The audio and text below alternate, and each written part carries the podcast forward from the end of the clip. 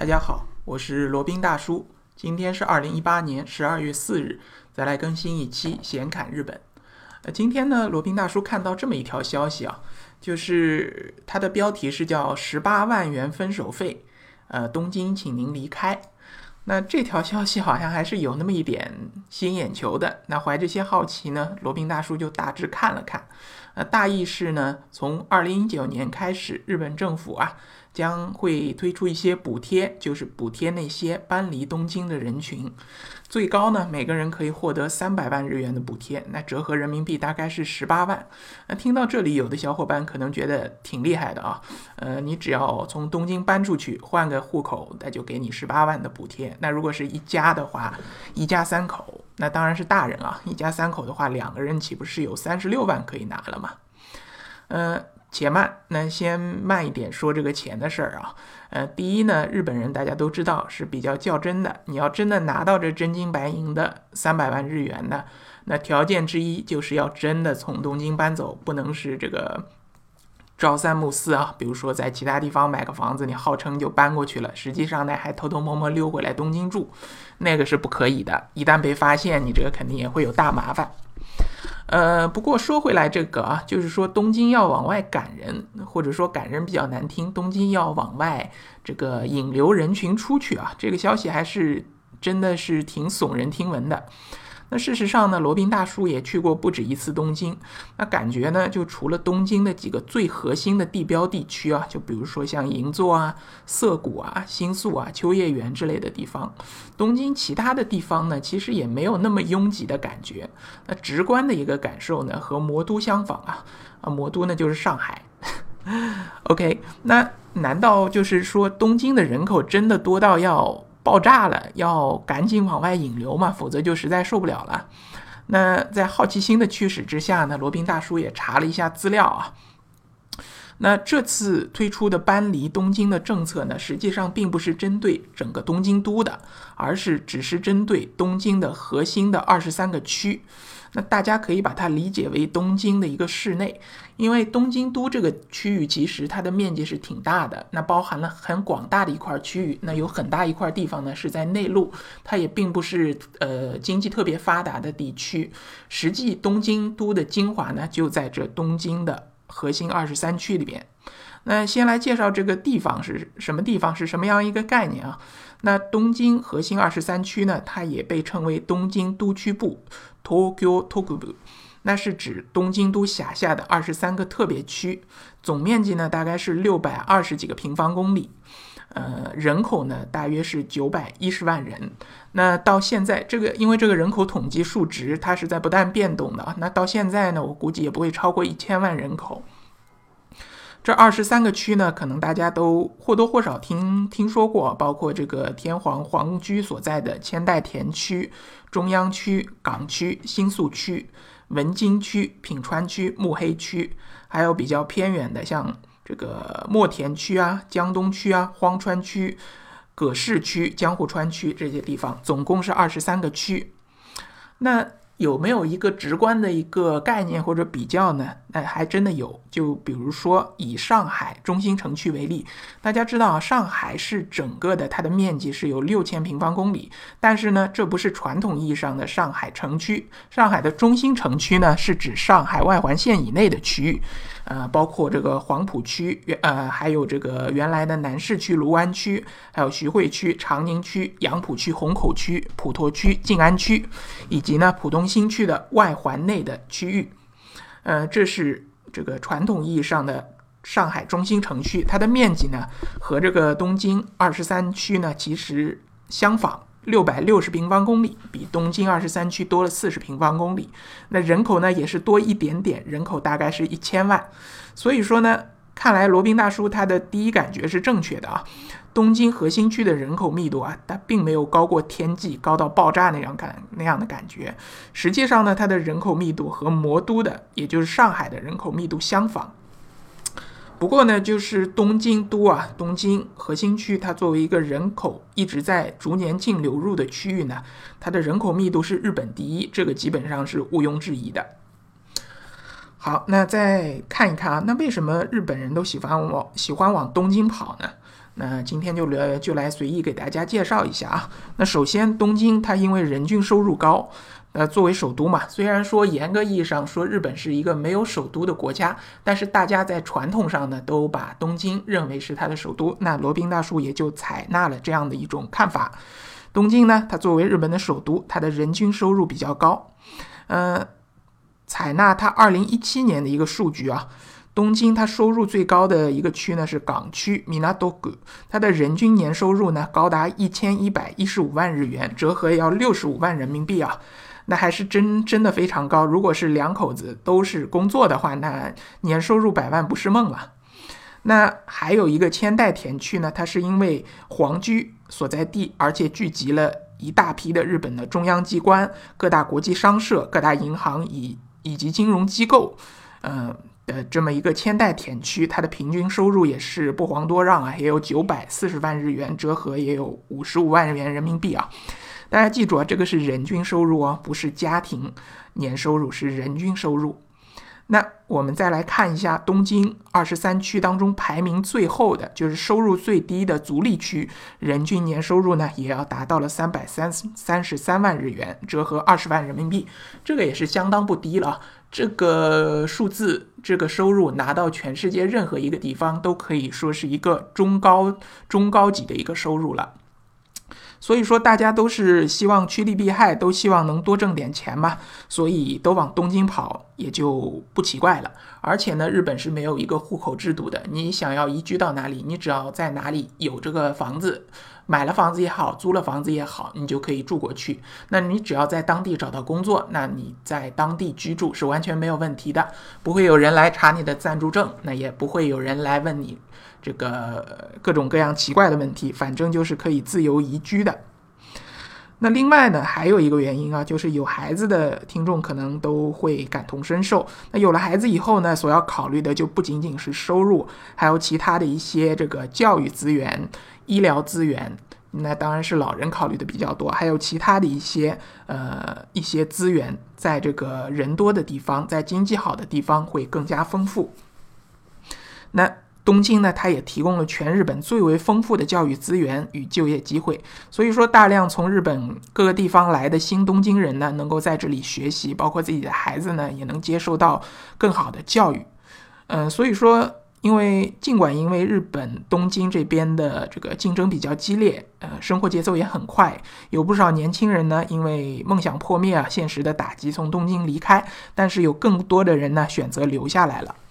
呃，根据一个数据显示啊，好像每年净流入东京的人口也有十万人左右，虽然跟我们北上广深不能比，但是这个数字也是每年每年都在不停的往上加的，也是一个相当骇人的一个数字。那实际上呢，综上所述啊，东京在日本的地位呢，等于是北京加上海这么一个体量和这么一个吸引力。那难怪呢，就是会吸引那么多人，尤其是年轻人前往了。好，那有的可能有的朋友可能会问啊，那。大家都知道，经济有个集聚效应嘛，人才有个集聚效应。那人放到一块儿，才能发挥出更大的效用，然后经济活力才会更足啊。那为什么日本日本政府要反其道而行之，把这些年轻人，把这些有活力的人往外赶呢？那罗宾大叔个人感觉啊，仅是一个个人感觉，那应该是一个未雨绸缪的行动。就是说，现今呢，东京确实还是能够承担这些人口的，它提供的这些基础设施，提供的这些周边的服务，还是能够完全满足这近一千万人口的衣食住行的啊。大家都知道，日本的这些基础建设、基础服务是全世界都是首屈一指的，或者说至少是全世界都这个有名的。都非常完善的啊，所以说现金它是能够做到的，但是呢，在不久的将来，可能五年以后、十年以后，甚至二三十年以后呢，确实会有各种各样的问题，因为东京都呃都市圈，呃有这么多的人，会引起各种各样可能发生的问题。就比如说日本的一个老龄人口激增的问题啊，就像一个定时炸弹，就随时会要引爆的。大家都知道，日本本身就是一个老龄化的社会，而东京呢，在日本。这个当中又是属于老龄化当中的老龄化，那当中的老年人呢非常非常多。那有预测啊，从二零一五年到二零二五年之间，呃，十年之间，东京圈也就是东京二十三个区，呃，七十五岁以上的老人呢，将增加一百七十五万。大家注意啊，是七十五岁以上的老人。那达到这个年龄的老人呢，基本上都没有这个工作的能力的，基本上都是要在家里住家，或者要在老人院里，呃，通过别人的服务来进行一个养老的生活。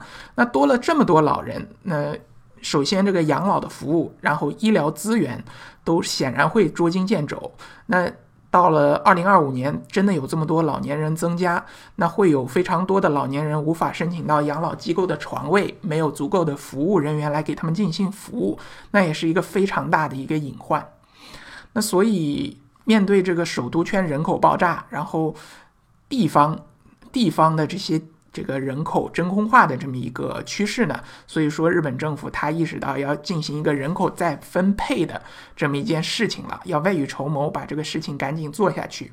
因为东京人口净流入必然伴随着其他地区、其他这个商务商业圈、其他这个城市圈、其他那些小城市、农村地区的这个人口大量的迁出。那即使像是第二大、第三大这个城市圈，比如说像那个大阪城市圈以及名古屋城市圈，这些人口其实也都是净流出的。那更不要说是一些小城市了，就像罗宾在往期节目给大家介绍过的，像那个冲绳的名护啊，就是典型的一个小城市。那基本上就没有什么年轻人在这个城市里生活的，有的呢，也就是老人和小孩儿。小孩儿呢，就是在当地读书，那稍微大一点，就可能到这些大城市里去读大学或者读。读高中，那老人的话呢，因为没有在外面生活的这么一些技能，或者在外面也没有资源，所以只能留在这些小城市。所以这这些城市逐渐都在空心化，然后东京这个圈呢，这个大饼越摊越大，其他的城市呢逐渐的凋零。这样的话呢，实在是太不平均了。所以说想想也是比较合理的。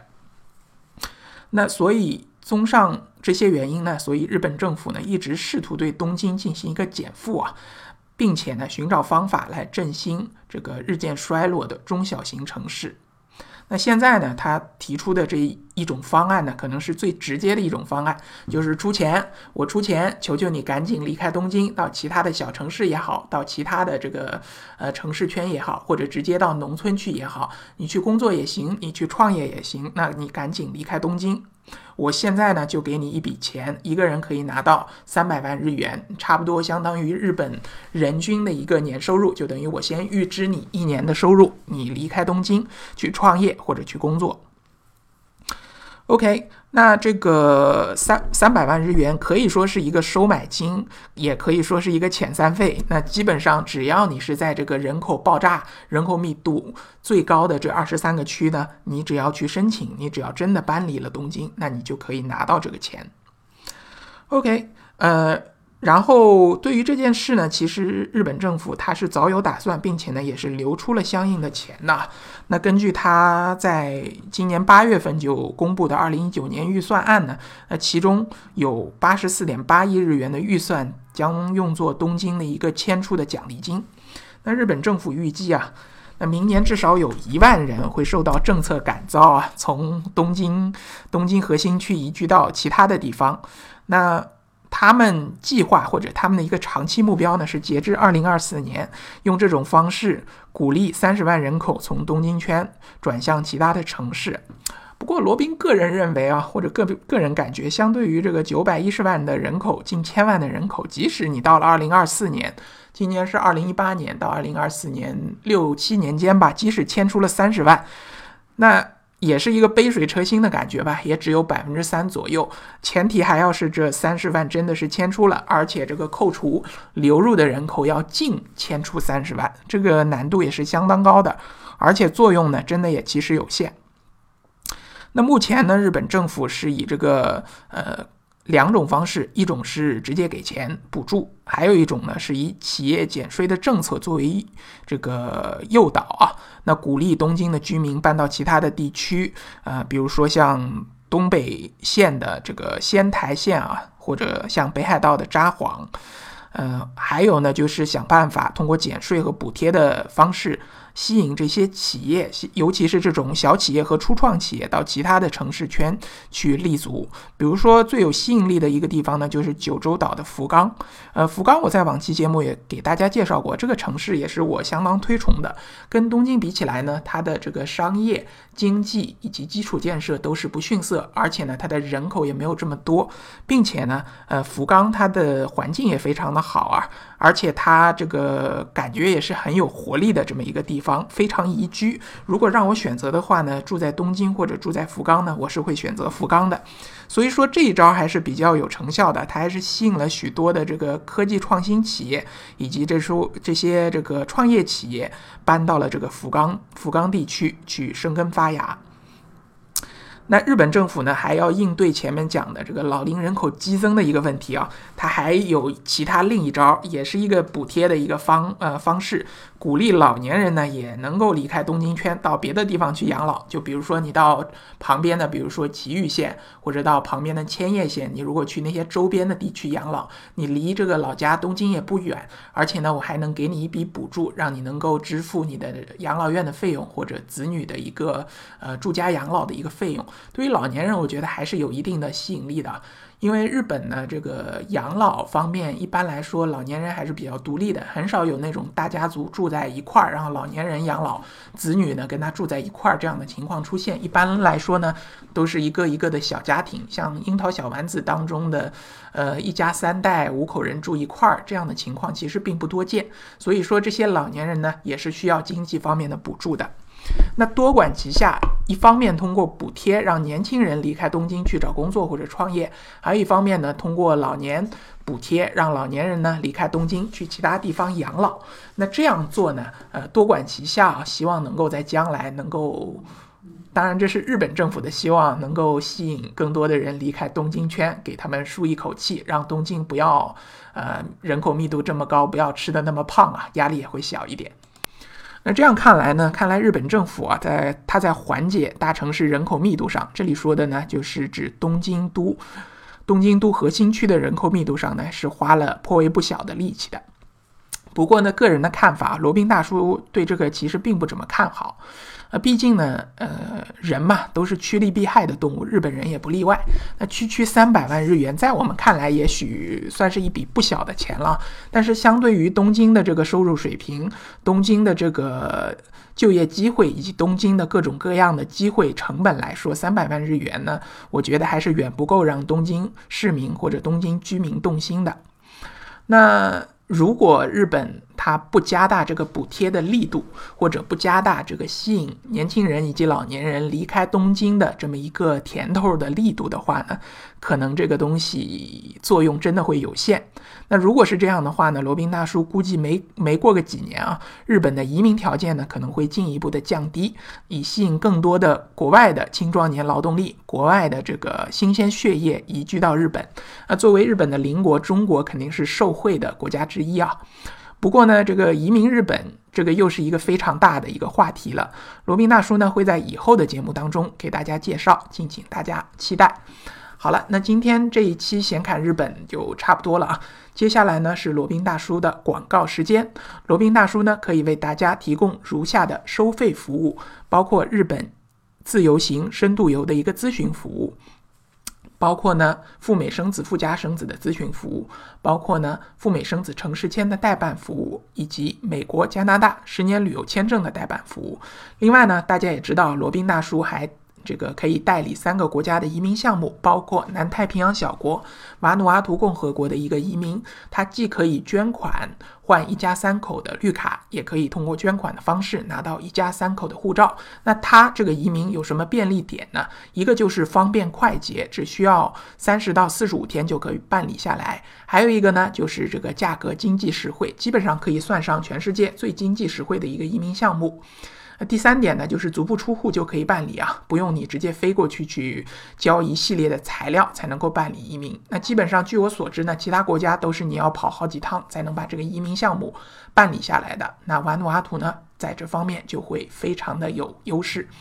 那还有两个国家呢，是欧洲的两个小国，希腊以及塞浦路斯。希腊呢是购二十五万欧元以上的房产送一家三代的绿卡，塞浦路斯呢是购买三十万欧元以上的房产送一家三代的绿卡。那如果对于这些移民项目以及这些付费咨询项目有兴趣的小伙伴呢，欢迎来联系罗宾。罗宾的微信号呢是八二七四七九七零八二七四七九七零。罗宾大叔呢？呃，欢迎为大家服务。罗宾大叔的微信是八二七四七九七零。那以上所有的服务呢，都可以在罗宾大叔的个人官网三 w 点罗宾大叔的全拼点 com 上可以看到。好了，那今天的这一期闲侃日本呢，就先到这里，我们下期再聊。